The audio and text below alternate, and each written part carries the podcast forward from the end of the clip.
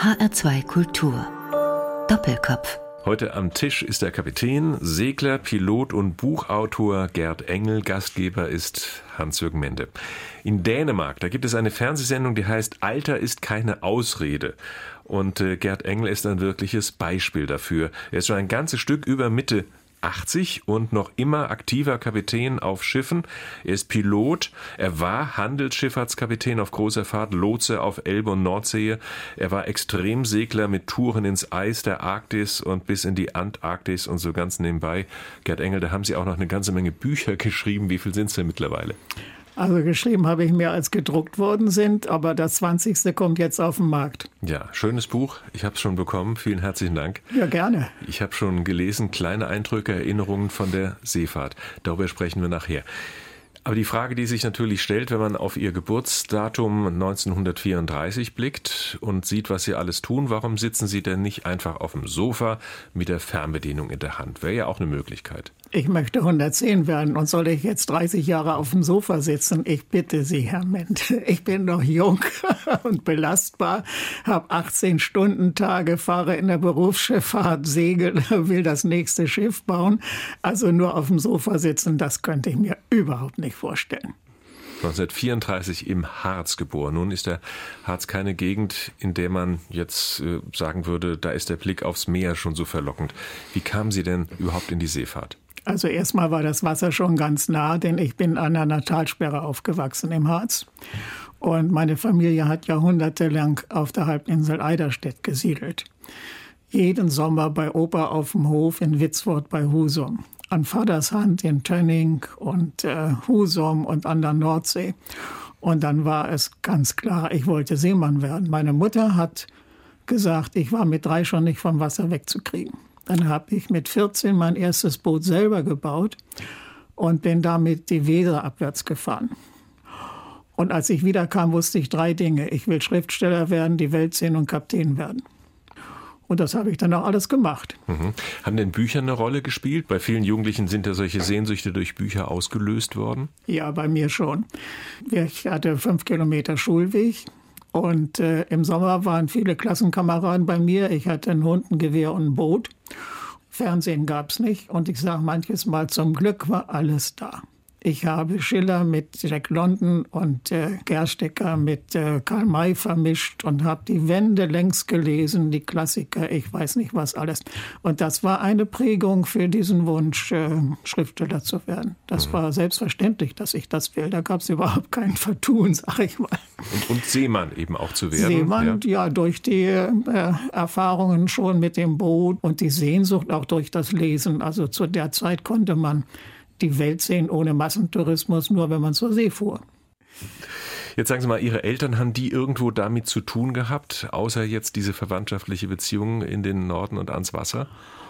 Was war Ihr Vater?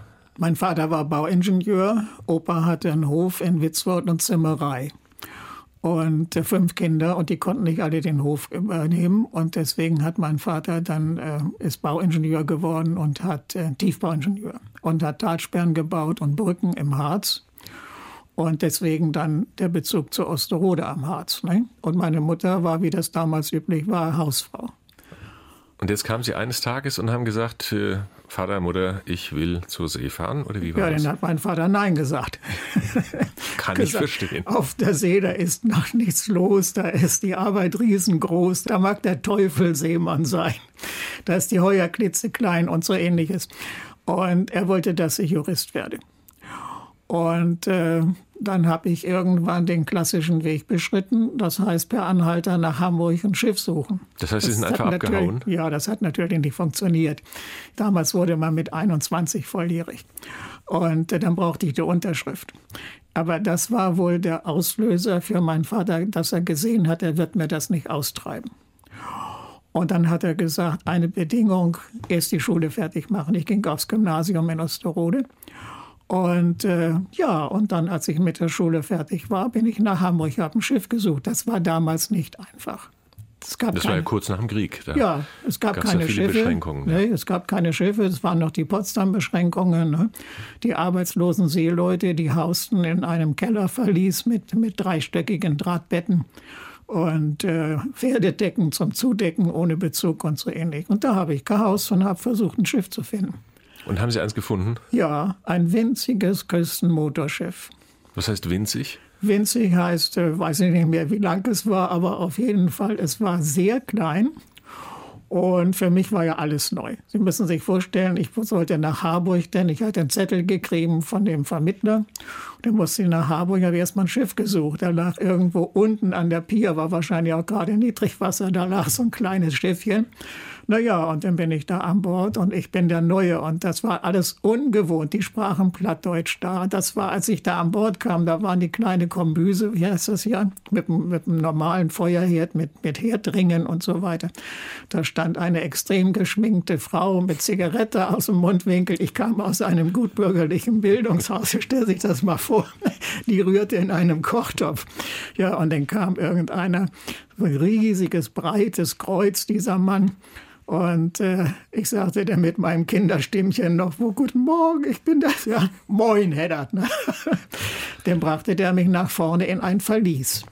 Da war ein eisernes Loch ohne Verschalung mit äh, nassen Strohsäcken, Kanonenofen, Zinkpütz zum Waschen.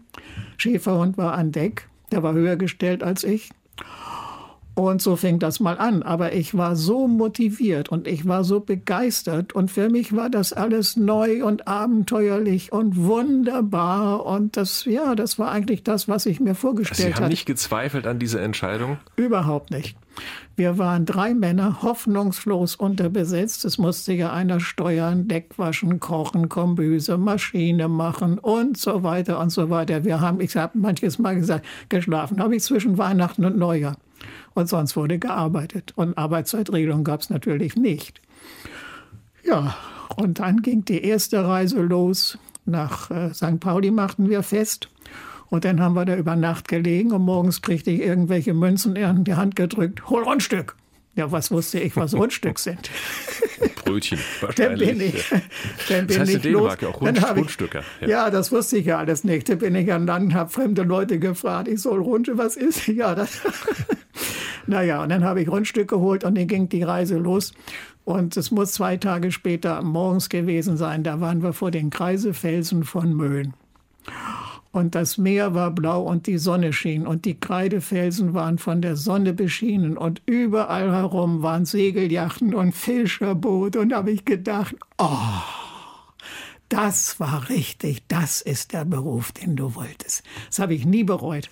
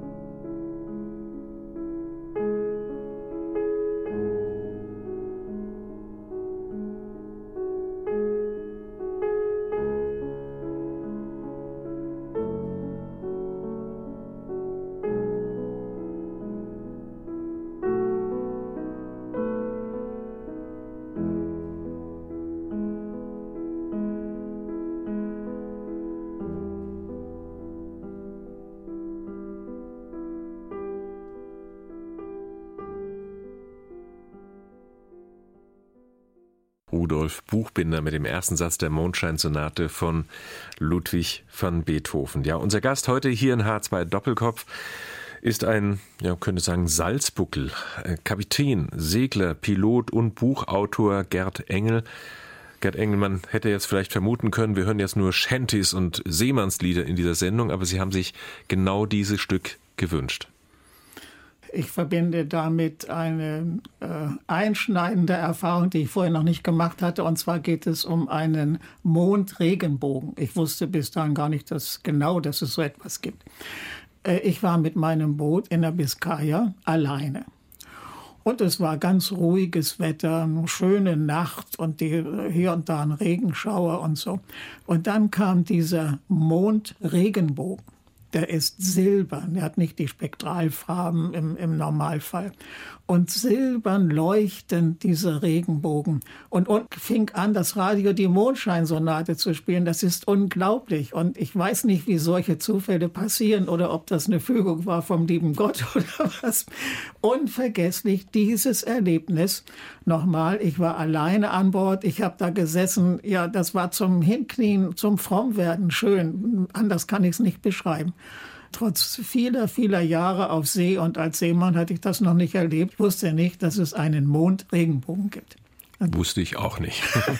Das ist eine und die. Mondscheinsonate, die höre ich immer noch gerne und immer wieder denke ich auch an diese unglaubliche und einmalige Stimmung. Dieses Erlebnis mit dem Mondregenbogen stammt aus ihrer Seglerzeit, von der werden wir gleich noch sprechen in dieser Sendung. Noch sind wir sozusagen in der ja, gewerblichen Schifffahrt, denn vom kleinen Schiffsjungen, wie alt waren Sie damals, als Sie angeheuert haben? 18. 18. Vom Schiffsjungen bis zum Kapitän auf großer Fahrt ist es sicherlich noch ein, ein langer Weg. Wie verlief der? Man musste damals äh, erst mal vier Jahre zur See fahren, ehe man studieren konnte auf Steuermann. Und dann hatte man ein Steuermannspatent. Und dann musste man zwei Jahre mit, als Steuermann fahren. Und dann konnte man auf Kapitän studieren. Und äh, das habe ich gemacht. Auf diesem Küstenmotorschiff angefangen. Ich wollte ja aber die Welt sehen und nach einem guten Jahr habe ich äh, dann abgemustert von dem Küstenmotorschiff und bin nach einem kurzen Urlaub bei meinen Eltern bei der OPDR gelandet, Oldenburg Portugiesische Dampfschifffahrtsreederei heißt die Firma. Und äh, die fuhren äh, Spanien, Portugal, Kanarische Inseln, Madeira, Marokko und so weiter. Und äh, ich habe dann sehr schnell herausgefunden, dass meine Mitstreiter an Bord, meine Kollegen, alle gern nachts an Land gingen. Und dann habe ich mir die Nachtwachen rangetauscht. Das heißt, ich bin nachts Wache gegangen, habe morgens einen Augenblick geschlafen. Wir fuhren auf dem Schiff äh, so circa zwölf Passagiere in der Saison, zusätzlich auf diesem Frachter. Und äh, dann haben die morgens nach dem Frühstück haben die Ausflüge gemacht und ich kam mit denen ins Gespräch. Da bin ich immer mit gewesen und ich habe in diesen, ich glaube, ich war da 16 Monate an Bord. Da war im Süden von Teneriffa, wo jetzt der Flugplatz ist, da war eine Sandwüste und von Santa Cruz de Tenerife zur anderen Seite, da war eine wassergebundene Serpentinenstraße. Aus der Zeit kenne ich die ganzen Kanaren und Madeira und Marokko und Spanien und Portugal. Ja, und dann äh, war ich dann äh, in Bremen und äh, sah die Hamburg-Neubau von der Habach und sah da einen Wintergarten und ein Schwimmbad und lange Reihen von Deckscher und leise plätschernde Musik und so. Die Hamburg ging auf Jungfernreise und als sie nach vier Monaten wiederkam, ging ich als Offiziersanwärter an Bord. Jetzt sagen Sie mal, weil Sie sagen, die anderen sind an Land gegangen und haben die Nacht da an Land verbracht. Dieses Seemannsleben, das sich Klein Willi so vorstellt, so mit Rotlichtviertel und Rum, naja, was heißt Rotlichtviertel und Rum muss es ja nicht sein, aber auf See arbeiten die sehr hart und haben keine Zeit zu trinken. Und wenn sie dann an Land kommen und trinken ein, zwei, was auch immer, dann sind sie ein bisschen angeheitert. Das fällt natürlich den Land, der Seemann sagt ja Landratten, ich möchte nicht keinen beleidigen. Den fällt das denn auf, ah, die Seeleute, die saufen nur. Nein, das tun sie nicht. Wenn sie arbeiten und monatelang auf See, dann haben sie gar keine Zeit. Ja, und wenn Sie mal an Land sind, dann trinken Sie ein. Und damals hatte man ja noch Liegezeiten. Natürlich, meine Kollegen gingen an Land und gingen aus. Und äh, wenn Sie auch mal irgendwo jemanden gefunden haben, der Ihnen das noch mehr verschönt hat, ich möchte noch mal keine Gefühle verletzen, dann war das ja alles in Ordnung. Ja, ich äh, wollte das nicht. Und äh, äh, ja, und dann habe ich mir die Nachtwachen rangetauscht. Mhm. War das so eine eingeschworene äh, Kameradschaft? Es war schon eine eingeschworene Kameradschaft. Ähm, es waren ja auch die Logis, das heißt, Logis heißt die Schlafräume für die Seeleute. Das waren Zwei- und Viermannskammern und man lebte auf sehr engem Raum. Und man musste schon miteinander auskommen. Und wenn man länger an Bord war, dann ähm, merkte man auch, mit wem man besser konnte und mit wem nicht.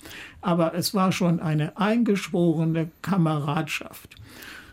Ich würde das von heute nicht verteufeln, aber heute sind sie an Bord ein bisschen isolierter als damals. Man muss sich ja vorstellen, es gab keine Video an Bord, kein, keine andere geartete. Man saß abends, wenn es überhaupt mal einen Feierabend gab, saß man zusammen und unterhielt sich und äh, ja, Heute haben sie Einzelkammern auf den großen Schiffen und äh, sind reduzierte Besatzungen. Damals waren auf so einem kleinen Frachter wie die äh, Teneriffe hieß das Schiff, da waren 30, 40 Männer.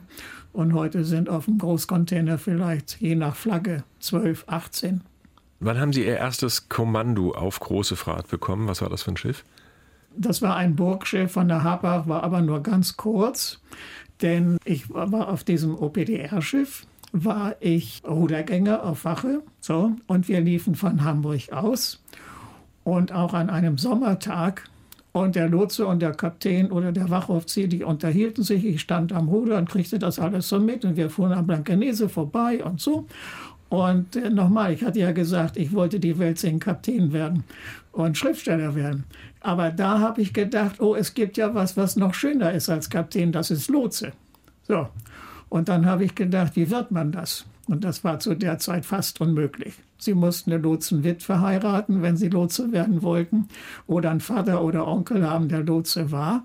Lotsenwitwe deshalb, weil die Lotsen ihre eigene Altersversorgung hatten und sie dann der Pensionskasse eine Witwe annahmen, abnahmen, sag mhm. ich mal, in Anführungsstrichen. Aber ich bin hier damals schon, ich fuhr noch vor dem Mast, heißt der Ausdruck, also noch unstudiert. Ich bin dann hin zum Eltermann dieser Lotsenbrüderschaft, habe mich mal vorgestellt, habe gedacht, so und so. So, und dann habe ich die geringstmögliche Zeit, das heißt sechs Jahre mit Kapitänspatent, in 16 Jahren Seefahrt hatte ich das erreicht. Ich habe, glaube ich, eine Woche zu viel gefahren, wenn ich das mal so sagen darf. Dann wurde ich in die Lotsenbrüderschaft Elbe angewählt. Und das war wieder so ein Traumberuf. Das war ein wunderschöner Beruf und ich bin so gern Lotse gewesen und ich habe das äh, ja nie bereut, auch dass ich äh, Elblotse geworden bin. In dieser Zeit, in der, Sie, in der Sie als Kapitän auf großer Fahrt waren, welche Routen sind Sie gefahren? Was einmal, haben Sie erlebt? Einmal Karibik und zurück. Und dann wurde ich Lotse. Das heißt, die Zeit, in der Sie selbst auf große Fahrt als Kapitän war, die war relativ kurz. Richtig, das war ganz kurz. Ja. ja. Ich wollte ja Lotse werden. Aber Sie wollten doch eigentlich die Welt sehen. Jetzt sehen Sie immer nur die Elbe. Die Welt hatte ich ja gesehen in der ganzen Zeit, bis ich in den 16 Jahren Seefahrt.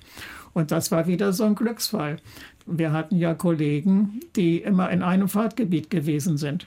Ich hatte einen Lotsenkollegen, der ist immer von Roskopf nach England gefahren mit Gemüse, die ganze Zeit, bis er die, die Jahre voll hatte. Und ich war bei der Habach und bin in allen möglichen Fahrtgebieten gewesen. Aber nicht als Kapitän, jetzt Nein, verstehe ich das. Ja. Als, als Steuermann, erst ja. als dritter, zweiter, erster Offizier. So, und dann habe ich Australien kennengelernt, Ostasien, Südamerika. Wir hatten zu der Zeit einen Route bei der Habach, das war ungewöhnlich. Ostküste Südamerika rum, durch die äh, patagonischen Kanäle, Westküste rauf, Panama-Kanal zurück. Das war eine ganz interessante Reise. Deshalb wollte ich später dann, als ich pensioniert war, auch dahin. Aber ich habe das Glück gehabt, dass ich in allen Fahrtgebieten war. Bis Hamburg, Chicago, große Seen und Indonesien und Ostasien mehrfach und Nordamerika und Nordamerika Westküste bis Vancouver und zurück. Und insofern habe ich da viel von der Welt gesehen. Und etwas anderes kommt noch ins Spiel. Wir hatten ja Liegezeiten, was heute nicht mehr ist. Wenn Sie heute, ist so ein Schnack von mir, wenn Sie heute auf dem Großcontainer an Bord gehen, dann gehen Sie ins Gefängnis bis zum nächsten Urlaub. Die Containerhäfen, sie sind weit vor den Städten. Sie kommen sowieso nicht weg bei den kurzen Liegezeiten. Aber damals, Australien wurde viel gestreikt. Ja, wir lagen vier Wochen in Sydney, fünf Wochen in Melbourne. Und ich habe mehr von Australien kennengelernt und gewusst als die Australier selber. Ich bin da immer rumgereist. Ich wollte ja auch Australien sehen. Und dann bin ich nach Rockhampton geflogen von Sydney aus und mit dem Mietauto unterwegs gewesen und ganz all, solche Geschichten. Und wenn wir in Los Angeles waren, dann habe ich ein Auto gemietet, bin nach Las Vegas gefahren, habe Roulette gespielt und wieder an Bord. Als ich wieder an Bord war und der Stauerfietz, das ist der Vorarbeiter von den Hafenarbeitern, ähm, denn so hörte, wann ich da abgefahren bin in Las Vegas und wann ich da war, da sagte, You've been driving too fast, boy. Du bist zu schnell gefahren. Jetzt hören wir Musik von Johnny Cash, die haben Sie sich gewünscht. Warum das? Gerade dieses Stück mag ich besonders gern und das geht mir sehr unter die Haut. He turned the water into wine.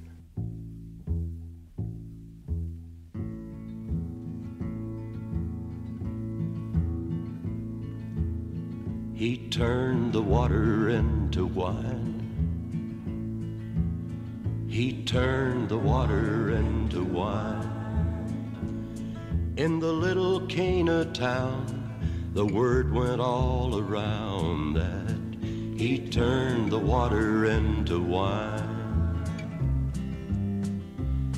Well, he walked upon the Sea of Galilee.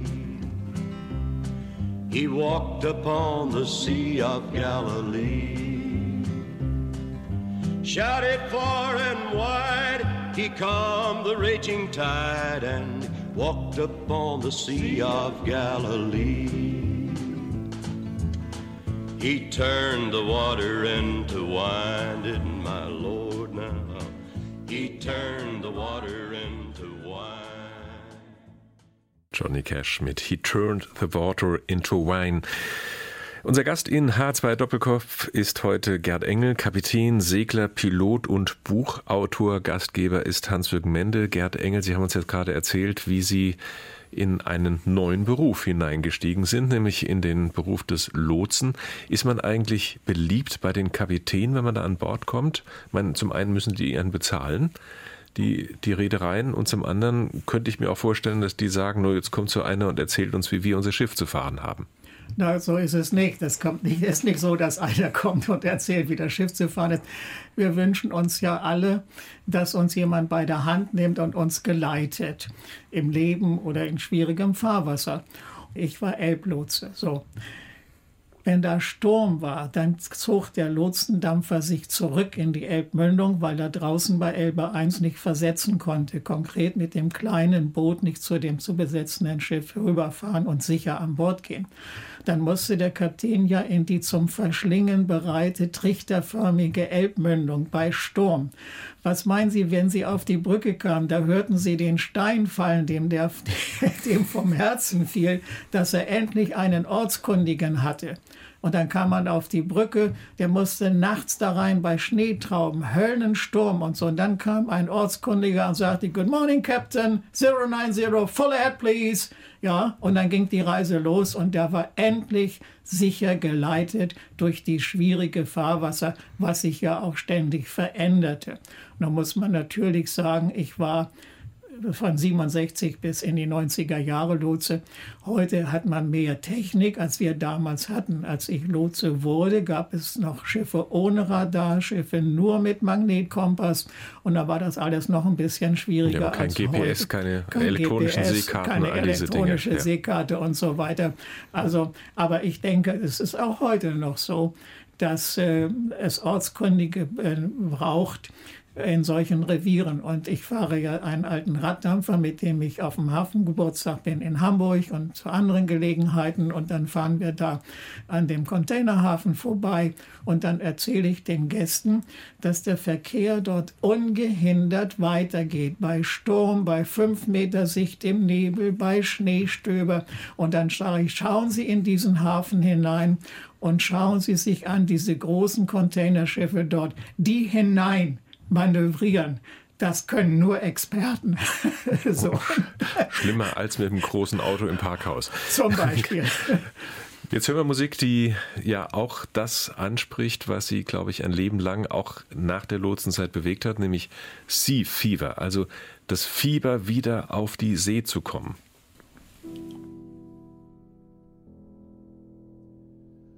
I must go down to the to the lonely sea and the sky. And all I ask is a tall ship and a star to steer her by. And the wheels creak and the wind song and the white sails shaking. And the grey mist on the sea.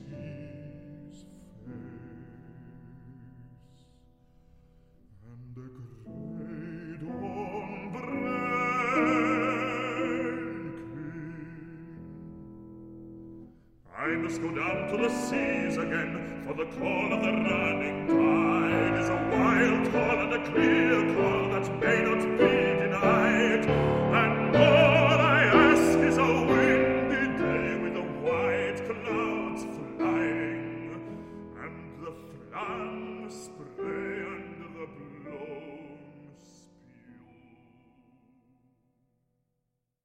Sea Fever von John Ireland, gesungen von Bryn Terwell mit Malcolm Martineau am Klavier. H2 Doppelkopf, unser Gast ist heute der Kapitän, Segler, Pilot und Buchautor Gerd Engel. Gerd Engel, das Segeln hat Sie ein Leben lang begleitet, obwohl Sie ja Ihren Beruf schon auf dem Wasser verbracht haben. Schon als junger Mann haben Sie ein Boot gebaut und äh, sind dann auch äh, gesegelt, wie viele segeln, aber irgendwann kam die Idee, ich baue mir ein ganz großes Boot und mache ganz ungewöhnliche Touren. Wie war das damals? Also gesegelt habe ich von Kindesbeinen an und dann habe ich, als ich an Land war, ein Kielschiff gehabt, war aber fasziniert von Katamaran und Meerrumpfbooten. Und das Kielschiff habe ich äh, lange Jahre sehr gerne gesegelt, hier in der Nord- und Ostsee. Und äh, habe immer gedacht, ich möchte aber einen Katamaran haben. Also ein Zweirumpfboot? Zweirumpfboot haben, weil ich in den 50er Jahren schon in San Francisco Bay die kennengelernt hatte, die Pioniere, die es damals gab. Irgendwann habe ich gedacht, so mein Freund, wenn das noch was werden soll und habe den ersten Katamaran selber gebaut in einer Scheune in Oldendorf bei Itzehoe. Ein Jahr lang gebaut und dann die erste Reise damit gleich nach Spitzbergen. Nach Spitzbergen, also das Spitzbergen. Ganze in den Norden hinein. Ja. Da ist es kalt. Überhaupt nicht, da ist es nicht kalt. Da windig. ist es im Sommer wunderschön. Aber das ist schon eine harte Route. Ja, äh, kann man so sagen, natürlich. Kann auch im Sommer mal Sturm geben und es ist nicht immer nur warm, aber immerhin. Und dann war ich eh an der Nordküste von Spitzbergen. Da habe ich gedacht, dann will ich mal sehen, wie weit ich komme und bin weiter nach Norden an der äh, Walrusinsel Moffen vorbei und weiter nach Norden. Und dann war ich bis auf 600 Meilen vom Nordpol im Eis, bis es nicht weiterging. Und dann wieder nach Hause hatte mir nachher auf dem Rückweg noch ein Ruder abgesegelt, hatte ich aber zwei. Sind Sie alleine gesegelt oder mit Ich war Crew? alleine, ja. Auf dem Turn war ich alleine und äh, ja, und dann bin ich nachher sehr glücklich und bewegt wieder nach Hause gekommen. Von der ersten Spitzbergenreise. Und dann war ich Arktik bitten. Das war aber nur ja Auftakt für viele weitere Reisen, die Sie gemacht haben, auch in die Antarktis. Sie haben eine Nonstop-Weltumsegelung geplant, aber es ist, wenn man Ihre Reisen betrachtet, die waren oft gekennzeichnet von ja, Pannen. Das heißt, der Schutzengel von Gerd Engel hat zwar ihn am Leben gelassen, aber ansonsten haben Sie auch viele Pleiten erleben müssen. Ja, es gab immer wieder technisches Versagen und es gab auch ähm, Schäden am Schiff und ähm, nie von den Dingen, die ich selber gebaut hatte. Aber natürlich sind bestimmte Ausrüstungen nicht gemacht für solche extremen Reisen. Und äh, ich bin auch manchmal auf Leute reingefallen, die mir sonst was versprochen haben und nachher nicht gehalten. Das muss man nicht vertiefen. Aber ich bin da immer heil nach Hause gekommen. Ja, ich sage ja, der Gerd Engel hat einen Schutzengel. Ähm, bekannt wurden Sie dann auch überregional und über die Seglerszene hinaus mit einem Katamaran, der hieß Spossmoker 2, also Spaßmacher. Das war ein sehr großer Katamaran, 10 Meter breit, 20 20 Meter lang. Und den haben sie in einem, sagen wir mal, Verfahren gebaut. Da haben sie Leuten gesagt, also ihr baut mit und wir gehen dann hinterher segeln. Das hat nicht so ganz funktioniert, weshalb sie hinterher auch ganz kräftig kritisiert worden sind. Ja, die Idee war Segelzeit gegen Arbeitszeit. Und äh, das kam sehr gut an. Es gab auch viel PR vorher und das Ganze wurde ziemlich in Presse, Funk und Fernsehen begleitet. Ich hatte in Glückstadt die Halle einer Werft und da wurde das Schiff gebaut. Und es kamen 70 Menschen aus ganz Europa und haben mitgebaut. Und die Formel hieß Segelzeit gegen Arbeitszeit. Und dann haben wir ein wunderbares Schiff tatsächlich in vier Wochen. Das war das Ziel, das war auch der Grund, weshalb die äh, Presse, Funk und Fernsehen jeden Tag auf der Baustelle waren und sehen wollten, wie weit wir sind. Und dann ist das Schiff tatsächlich in vier Wochen gebaut worden. Ich war der Einzige, der wusste, wie es geht. Nachher gab es dann alle möglichen Querelen und dann ist das nicht ganz so glücklich verlaufen, wie ich mir das vorgestellt hatte. Mit diesem Schiff haben Sie dann eben auch diese Nonstop-Weltumsegelung versucht, die im Südatlantik, Südatlantik ja. geendet ist ja. mit einem Mastbruch. Ja. Und zuvor hatten Sie auch schon mal zwei Zähne verloren, also da ging noch einiges schief. Ja, ich hatte vorher schon in der Biskaya den Großbaum ins Gesicht gekommen, nachts beim Reffen und hatte mir zwei Zähne ausgeschlagen.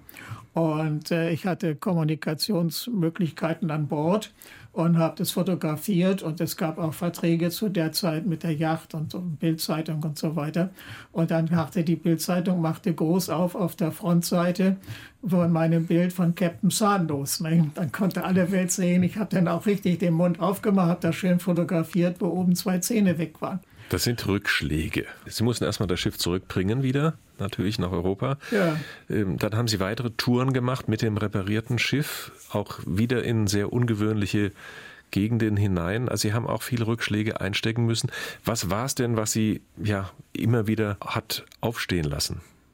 Das ist, äh, ist eigentlich meine Natur. Wenn ich, andere würden sagen, wenn, jetzt reicht's mir, ich höre auf und jetzt lege ich mich aufs Sofa. Nee, ich will das nächste Schiff bauen. Das weiß noch keiner außer Ihnen und mir. Ich will das nächste Schiff bauen und will wieder große Reisen machen und lange Reisen machen. Und es gibt ja einen Schnack, wenn man mal hinfällt, dann muss man wieder aufstehen. Also ich bin zeitweilig ganz unten gewesen. Und dann habe ich gesehen, ich kann das reißen und ich bin jung und belastbar. Und dann ging das wieder los und dann habe ich wieder gesehen, dass ich wieder auf die Füße kam. Ganz unten heißt auch, es gab einen Konkurs, das Schiff musste versteigert werden. Ja. Wo ist denn Sposmoker 2 jetzt? Irgendwo in Zypern an Land. Und die letzte Nachricht war also, das Schiff, das wird wohl nie wieder ins Wasser kommen.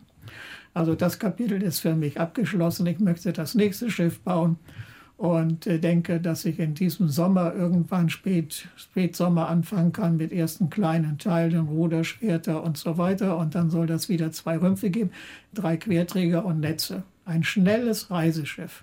Das ist das letzte auch gewesen. Ne? Aber nochmal zu dem Mastbruch.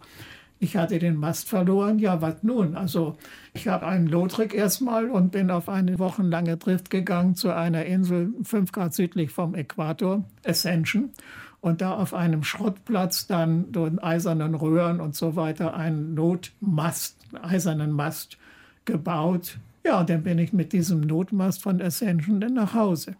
Es gab eine deutsche Gudrun Caligaro, die dreimal die Erde umsegelt hat. Und als ich zurück war, hat sie gesagt, Gerd, dass du das Schiff zurückgebracht hast. Gerd, wenn die mich bewundert hat, das war mehr als die ganzen Dummschnacker, die sich das Maul zerrissen haben, sag ich mal. Und das hat mir so geholfen. Und äh, ja, und ich habe gesagt, ja, wieso? Ich hatte doch genug Essen und Proviant und Wasser dich an Bord. Warum soll die mein Schiff aufgeben? Und dann war eine andere Szene hier in Kiel. Ein wildfremder Mann kam auf mich zu, ich weiß, was Sie geleistet. Darf ich Ihnen die Hand schütteln? Das sind dann Dinge, die einen wieder aufbauen. Aber natürlich gab es jede Menge Kritik und, und ach, und der Idiot und der kann ja gar nicht segeln und so. Ja gut, das muss man denn eben verarbeiten und damit muss man fertig werden. In diesen kritischen Situationen auf See, kannten Sie sowas wie Angst? Nein, nie. Nein, ich habe nie Angst gehabt. Und bei meinen Vorträgen gibt es auch so Gespräche nach dem, mit dem Publikum und dann wird manchmal gesagt, ja, gefährlich und so. Ich sage, gefährlich ist eine Arbeitfahrt auf der deutschen Autobahn von Hamburg nach München. Was ich mache, ist nicht gefährlich. Ich habe das richtige Schiff und bin Berufsseemann. Also ich habe ich hab da nie Angst gehabt.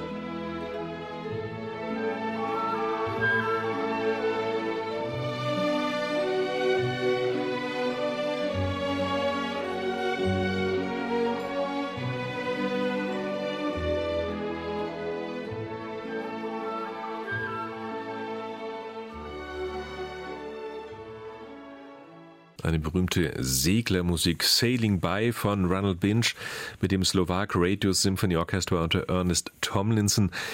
Wunsch unseres Gastes heute in HR2 Doppelkopf, Gerd Engel, Kapitän, Segler, Pilot und Buchautor. Gerd Engel, dann kamen Sie wieder zurück ans Land und Ihre Berufsschifffahrtszeit schien zu Ende, aber Sie haben gesagt, nö, ich fange nochmal an. Sie haben nochmal diverse Patente mitgemacht und ja, fahren heute einen großen, wunderschönen Schaufelraddampfer, der in Kiel stationiert ist und von dort aus äh, größere und kleinere Reisen macht. Wie kam es dazu, dass Sie nochmal eingestiegen sind in die Welt der Schifffahrt? Also nach der Pensionierung bin ich fünf Jahre weltweit segeln gewesen. Und als ich zurückkam, schrien die Räder nach Nautikern. Und dann habe ich gedacht, kannst ja mal wieder fahren. Aber ich hatte alles verfallen lassen.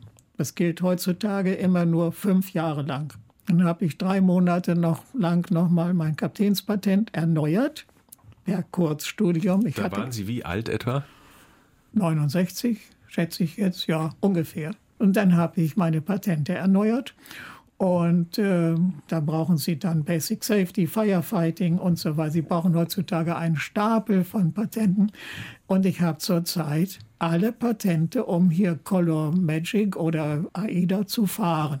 Die nehme ich natürlich nicht, weil sie sofort die riesen Bildzeitung Schlagzeile sehen, Greis versenkt oder so.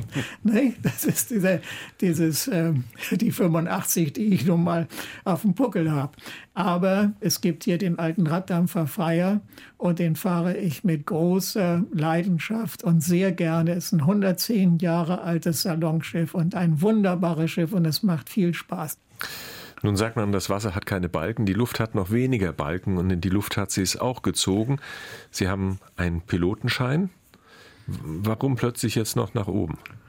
Das geht ja zurück in meine 20er Jahre, sag ich mal. Als ich 20 Jahre alt war, habe ich einen Gastflug gehabt im Segelflugzeug.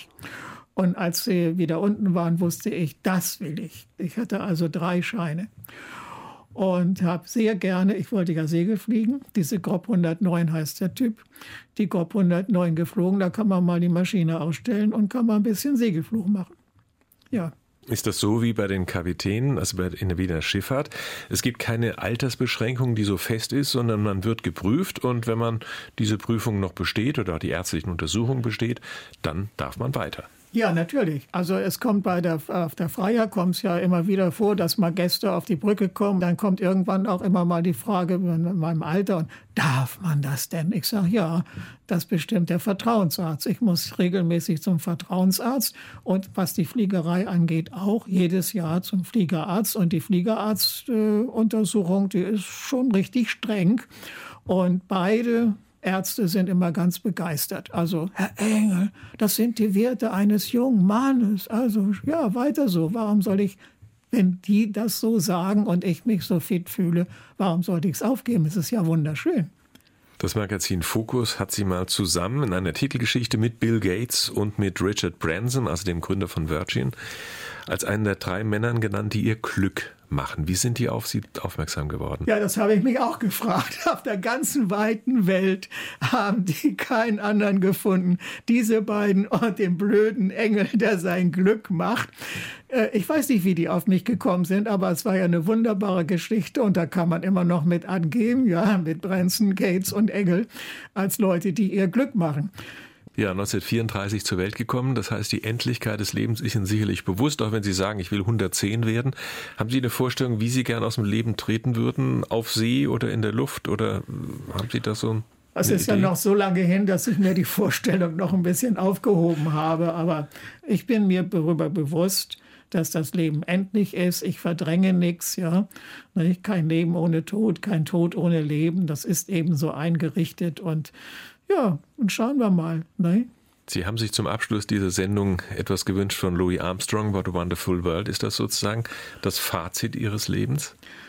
Ja, die wunderschönsten Erlebnisse habe ich immer auf See gehabt, wenn man das hier bilanziert, was ich alles gesagt habe. Aber die gibt es an Land auch. Ich war in äh, Äquatorregion im Mitte-Atlantik und da ist schönes Wetter müssen Sie sich vorstellen, das war so früher Abend, Nachmittag, ich saß an Deck, Glas Rotwein, mache ich ab und zu auch mal und hatte dieses von Sedgmoor, von Louis Armstrong, What a Wonderful World. Und dann geht die Sonne unter und dann werden die kleinen Passatwolken, die werden unten blau und so. Und dann habe ich gesagt, mein Gott, wie schön ist deine Welt. Und mit diesem Lied von Louis Armstrong verbinde ich dieses unvergessliche, schöne Erlebnis. Gerd Engel, vielen Dank.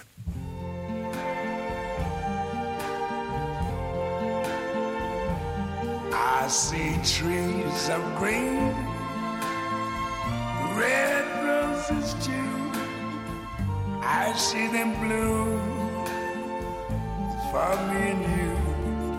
And I think to myself, what a wonderful world.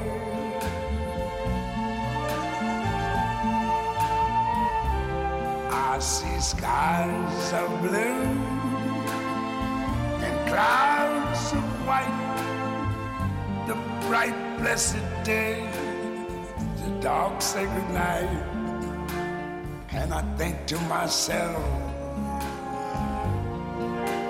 what a wonderful world.